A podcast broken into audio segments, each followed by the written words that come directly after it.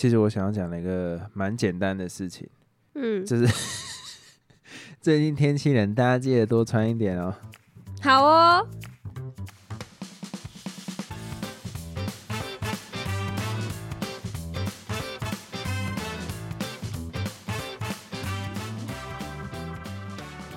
那我们先来回听众的回复，觉得蛮开心的。当下看到的时候，有一种哇哦，终于有人跟我们互动了，不要讲出来，太久没有看到留言了。哎、要这么可悲就对了。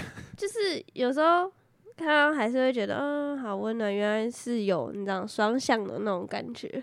这就是那感情中的双向奔赴嘛。对，没错。那我来念一下这位听众，他说听了最新的一集，真的能感受到两人的怒火。感谢避雷，以后绝对不去南港展览馆听演唱会。南港展览馆，听到两人的分享，就想到今天，哦，今年五月的时候去了 TICC 的经验，当时是去听 Damian Rice，顺便把这个我最爱的歌手推荐给 Golden，一路听下来。真的觉得老陈就是传统的好学生、好同学，脾气好、功课好。很好奇老陈有没有真的为了什么事情大生气？因为听前几集《花月杀手》，还有这一次演唱会的感觉，老陈虽然抱怨，但没有到大暴怒的程度，感觉都只是很无奈而已。还有我听到之前的集数，偶尔会听到有听众推荐 Golden 看那个《浴血黑帮》，不知道 Golden 有没有看完？我是看到很想气嘴啦。最后想说一下，很喜欢听你们两个的分享哦。我必须说，Damian Rice 真的很好听。可是因为我以前就有接触过这个歌手，但我不知道他有来台湾呢、还蛮讶异的。我知道他有来过几次，可我不知道他最近有来。我在听他的感觉，一直会让我想到有一个电影，可是已经很久很久以前是那个 Once，就是曾经爱是唯一里面的那个男生唱歌的方式，我觉得很像，他是爱尔兰人，然后。Damian Rice 那首，但最有名的我一定有听过，我也非常喜欢。再来讲到那个浴血黑帮，我的记录留在第二集，我是打算放弃了。我不知道为什么，其实我很喜欢 Killing Murphy，可是他在里面的表演嘛，是帅的，是有风格的，是有，不会是那那个节奏的问题啊？对我觉得是节奏的问题。我我觉得他就是那个阿法，你知道吗？不是很多现在很多人人在讲说什么阿法男什么东西，他有呈现出那种氛围，就是很帅很赞。可是节奏真的有点太慢，而且我会觉得有一点点呃画蛇添足嘛，就好像你不够信任这些演员，然后你把那个色调弄得真的有一点点太硬要了，就是有一种真的。太想要呈现那个时代，感觉反而有点矫枉过正。我自己看的感觉像是这个样子，就你要阴暗的风格吗？可是我是真的觉得，我不知道啊，我看了就感觉就是很不对，就是有一个很怪的感觉，会让我没有办法进入他想表达的那个世界，一切都有点唯美，一切都有一点点会让我想到那个谁的电影了，《正义联盟》。钢铁英雄的，我忘记那个人叫什么名字。谁？你没有看他片，所以你不知道。他最近有上一个新的电影在那个 Netflix 上面，《反叛之月》，可是我忘记他叫什么。好，反正不重要。他会让我想到那个导演，就是很多 slow motion。虽然 Picky Blinder 就是没没没有很多慢动作，可是他的整个氛围会让我有这样子的感觉，这真的有一点点太多了，所以我也是没有办法再继续看下去。你那时候说我们一起来看《浴血黑帮》，然后点开第一集，因为不是最好看或是最会留住观众，就是第一集看你演的好不好嘛，或者是整个让人有没有想要看第二集冲动。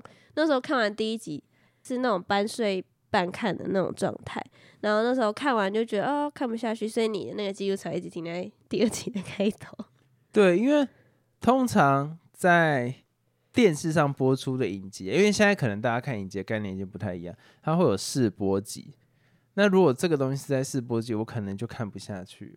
就是第一集长那样，我就真的没办法。就是可能这是我单纯主观感受，但我感觉到有人跟我想的是一样，我还蛮开心的。因为当初是另外一个听众在推荐我《浴血黑帮》，那我也很喜欢那那时候我们才。想说要去看，对，因为我很尊重的，你知道，我很 respect。可是真的可能我的痛调有点对不上，就像之前也有人推荐我去看那个 Narcos，我忘忘是 Narcos 还是什么，也是在讲黑帮的，呃，在 Netflix 上面的，就是因为他们知道我很喜欢看那个《绝命毒师》，然后就想要介绍类似给我，啊，叫毒枭啦，在影集上面。可是那个我就我也是没有办法到很喜欢，就是看开头我就觉得不对，但可能是我年纪大了，我看什么都觉得不对，是吗？就是要很对我的感觉，我才有办法看下去啊。不知道，我觉得总之就是它节奏很怪吧，因为太慢了。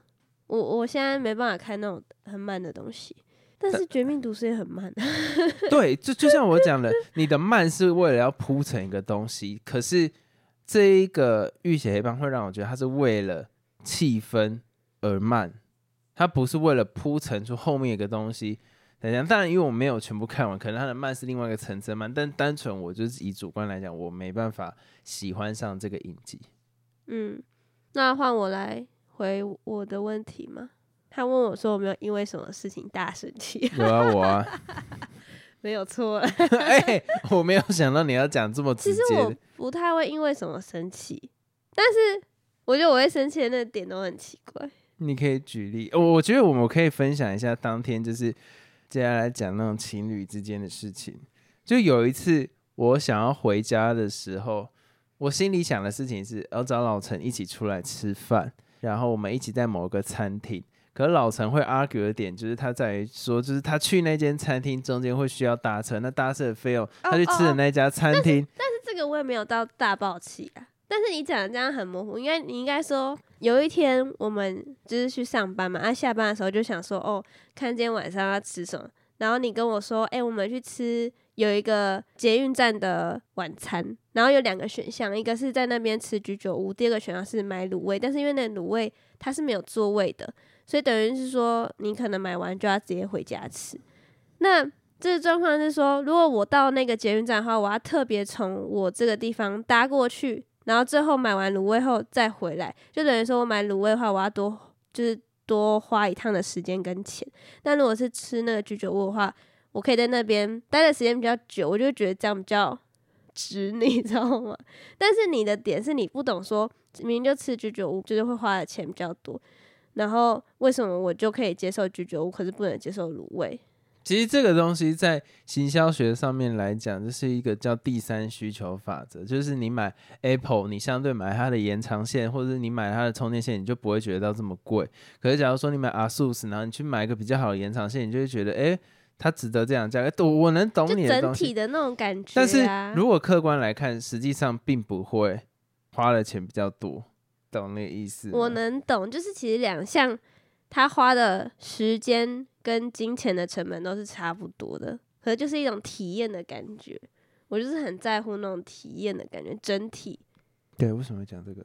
就是有什么事情会让我大生气。你知道这这个会让我想到，就是我们在讲这一段，听众听起来感觉就像是前阵子有一个 演唱会吧，还是什么，然后那个主持人在那边跟他的 女友求婚，然后结果花了半个小时。我觉得刚刚听众在听，大概就有这样感觉，想说啊关我屁事。这不是我的大生气的点，我觉得其实我真的蛮少生气的，但是我觉得你应该不认同。我不太认同。我会大生气的点都是可能 Golden 他一直弄我，弄到我真的很生气呢，会一直撸小小那种，我不行，我怎样，撸小小？不用再多做解释了吧？可是那你觉得我跟你的脾气谁的比较好？因为我觉得听众可能会分享这件事情，大概就是有很大的概率觉得是我比较容易生气。你会对外人生气，不会对内人生气，听起来很怪，没有什么内人是什么鬼？然后我比较会对就是比较亲近的家人朋友生气吧。我觉得我的生气会让人家觉得我很生气的点在于说，我会把这个东西 drama 化，就是我也想要把它表现的好像真的很生气，就实际上我心里面没有这么生气，可是我讲的时候就故意要把它弄得很。好像我啊我很在意的那个点一样，但实际上我气的程度并没有到这么高。但老陈如果真的表现出很生气，就代表他真的很生气。对他，他演不是他的演是掩饰他在生气，我的演是演出我很生气，所以那个演虽然听起来一样，但是字形上是不一样。哎、但是要让我大爆气很难呢、我是这样觉得啦。我是不这么认为啦那你要自己。注意一下，为什么我这么常大爆气？哎，点麦 podcast 不是让你来跟我警告对不对？好了，我觉得我们这一趴大家在这边，可是我比较好奇，他为什么会觉得你是好学生？可能我们平常就是他听我们 podcast，我们聊的内容都是我很传统的形象嘛，我会觉得这个不行，那个不可以，什么之类的。但是我不觉得我很传统啊，所以其实那时候我看到这个留言，我就觉得蛮好笑，又觉得嗯，我有这样子吗？原来我给别人的感觉是这样子哦、我一点都不觉得我很传统哎、暗暗内自省啦。真的哎、让我就是好好检讨一下。其实传统也不是什么贬义啦，但是我没有很喜欢，就是对，没有贬义，可是你会觉得说，嗯，很像很拘谨，我有吗？对，类似那样的感觉。好，既然都讲到演唱会这个主题了，我们上次是讲那个完蛋忘记叫什么 Joji，那最近其实我们也去听了那个林宥嘉的演唱会，我觉得非常非常的推荐，但是现在推荐也没有用，因为已经结束了。可以下次再去啊。下次去好像我不知道几年后，但是我必须讲，就是 Beyond 在我的期待之上，因为我对林宥嘉的感觉，其实我在去之前，我一直心里面有一个 feel，就是说我没有说谎，就大概对自己的这种感觉，就是我不知道大家能懂我刚刚这样唱这一句用意什么，就是很很 KTV 的 feel，我不会把它当做是一个 artist，我会把它当做是一个哦。singer，、就是如果我在听 Joji，我会抱着一种就是我在呃 concert，就是真的是一个演唱会的感觉。但是刚刚词一卡，所有都卡，就是我会把它当做，就是我不知道要怎么解释，诶，它是一个很完整的。可是我对台湾的歌手，我都会有一个，我必须讲，这就是偏见。我会认为他们就是有一种比较好的 KTV 的 feel。哦，就是像最近李圣杰在新北耶诞城唱歌那个感觉，你那么爱的那个，我觉得大概就是心里抱着这样期待，或是对五月天那样子的感觉，就是我会认为说他把这首歌平铺直述的完整表达出来就好。可是林宥嘉那时候光刚入场，我看到他在弄那个演唱会的介绍的时候，他什么什么演唱会总监啊，最后挂在面，我就觉得，哎、已经让我有一种种在看电影的感觉。对，其实林宥嘉的演唱会，我看完整体，我会觉得他想做出来的就是一个他人生的历程，然后他把它用演唱会包装的电影，我还蛮喜欢的。尤其当刚开始的时候，他不是那种很很往常，就是直接蹦跑出来，然后跟大家那寒暄，他就是直接开始唱一点点。这首歌其实在他演唱会之前，我是没有任何听过，也没有任何印象的。可是我光他第一首，我就眼眶有眼泪在打转。我也是哎、那时候我怎么讲？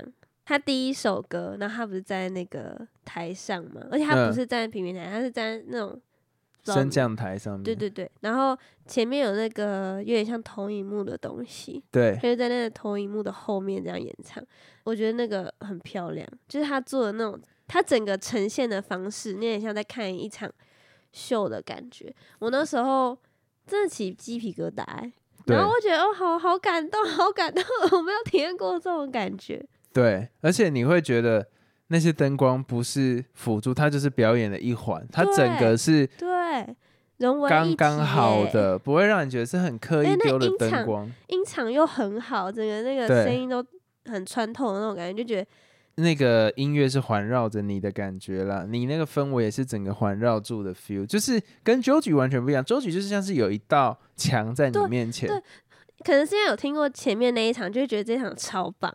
前面那一场真的是很可怕，不知道自己在干嘛。不是老陈在讲的时候，一直手在挥，我想说真的就给了啊。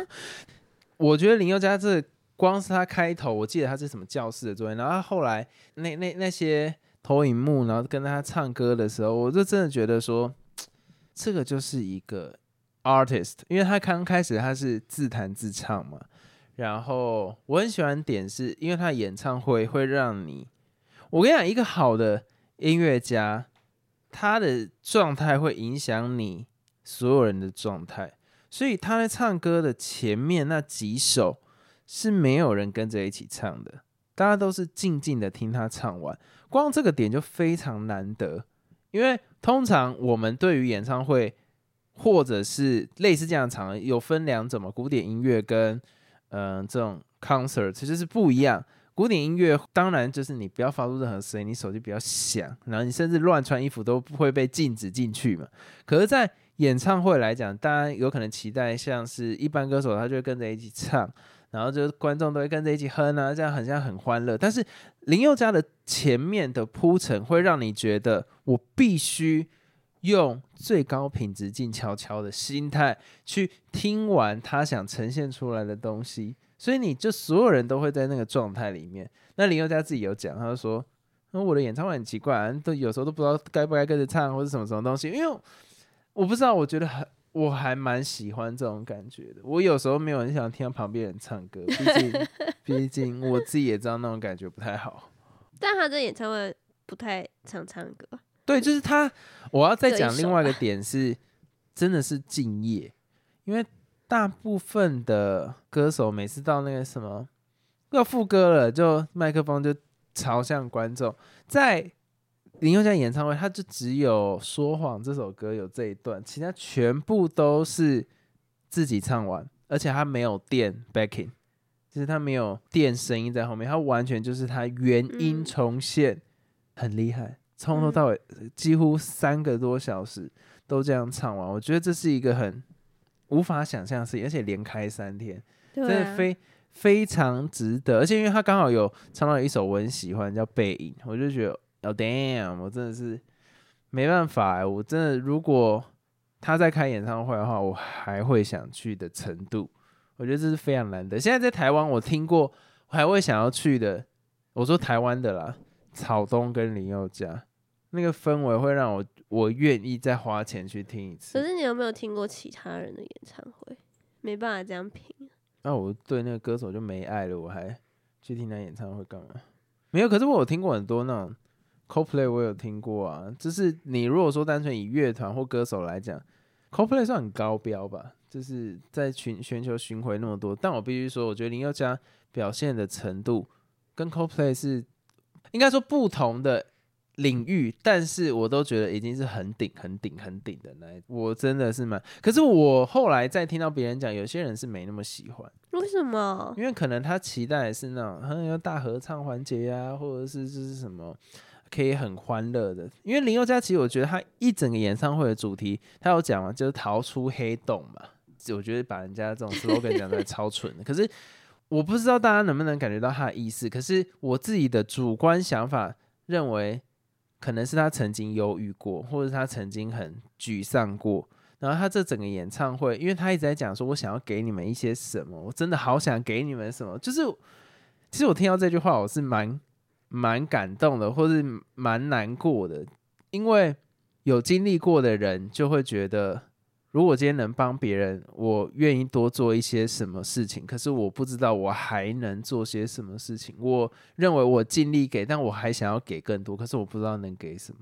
我觉得这种这种，我觉得他的出发点有点类似这样。所以他最最后面演唱会快结束的时候，我最后讲那一句话，其实我蛮感动。他就说我好想给你们什么东西，也是他一直想要那 giving 的感觉。哎，我忽然想到一个笑话，最近不是。圣诞节吗，嗯，啊，圣诞节不是 all about 就是 giving 吗，所以我要 giving up。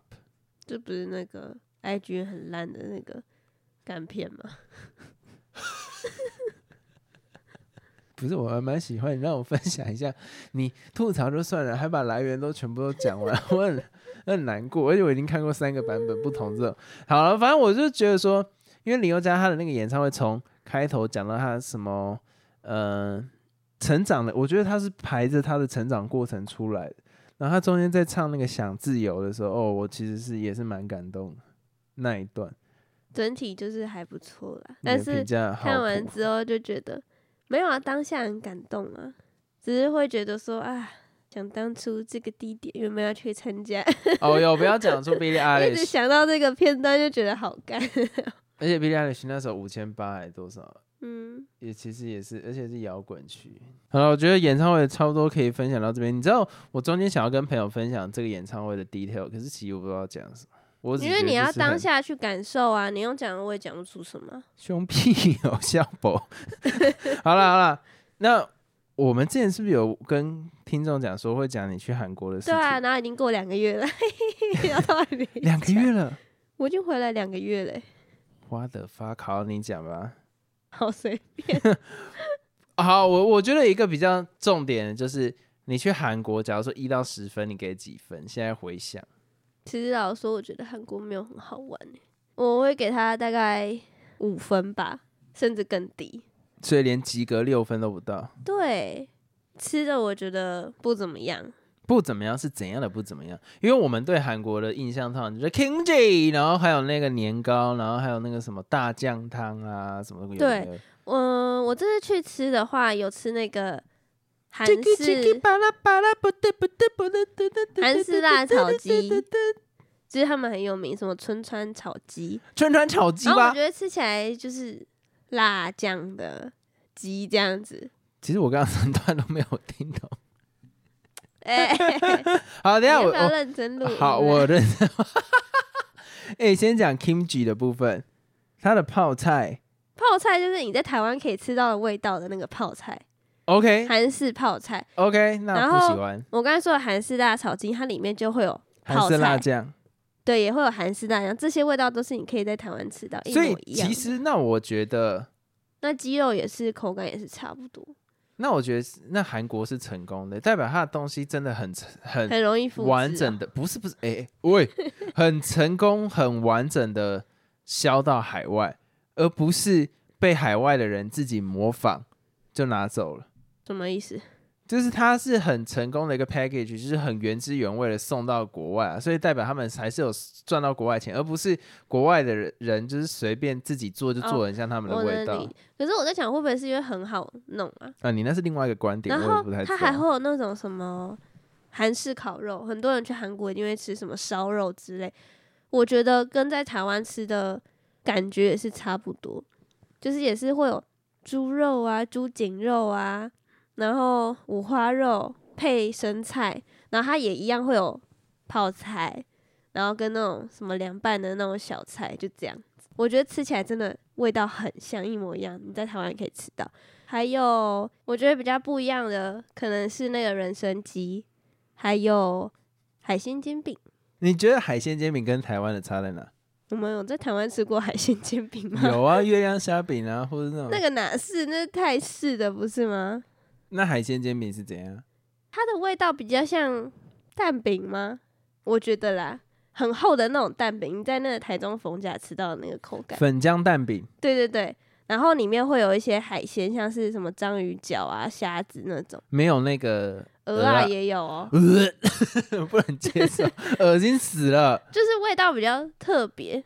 你不会在台湾吃到这个味道，所以会像鹅啊煎吗？不会不会啦，它长得还是像月亮虾饼的那样圆圆的。哦。对然后人参鸡汤，嗯，我也觉得在台湾喝不到这味道，因为它的人参味道人参，其实我觉得没有很重，因为没有也会有很重的人参味，或是很咸，但它蛮清淡的，就是跟我原本对韩国食物的印象有点落差，因为我觉得他们那边的食物都好重重咸。咸。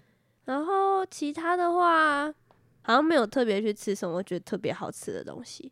你是去釜山嘛？我们你没有讲，我是去首尔，看了自己错，这个这个巴拉巴，完蛋了，错帅。好，然后呢？饮料的话，其实我觉得也是那种在台湾可以喝到的味道，哎、目前你都讲跟台湾欸一样，所以我就觉得很像台湾啊。然后你看那些建筑物啊，或者什么逛街的地方，真的很像台湾。好，你现在都已经在讲缺地点的铁也感觉，很像台湾。那有没有什么优点？我不要我要讲它一个缺点，我突然想到，就是那个地铁，我们像我们搭那个捷运，台湾的捷运不是很方便吗？你可能出这个站，你就可以直接到对面搭往另外一个其他方向的颜色的线嘛。对，但是如果你在韩国搭地铁的话，你要到另外颜色的线，你要走超长、超远的路，而且还要爬超多阶梯。可是那是它它是在地下地下化的，还是他要走到路上，走到另外一个捷运？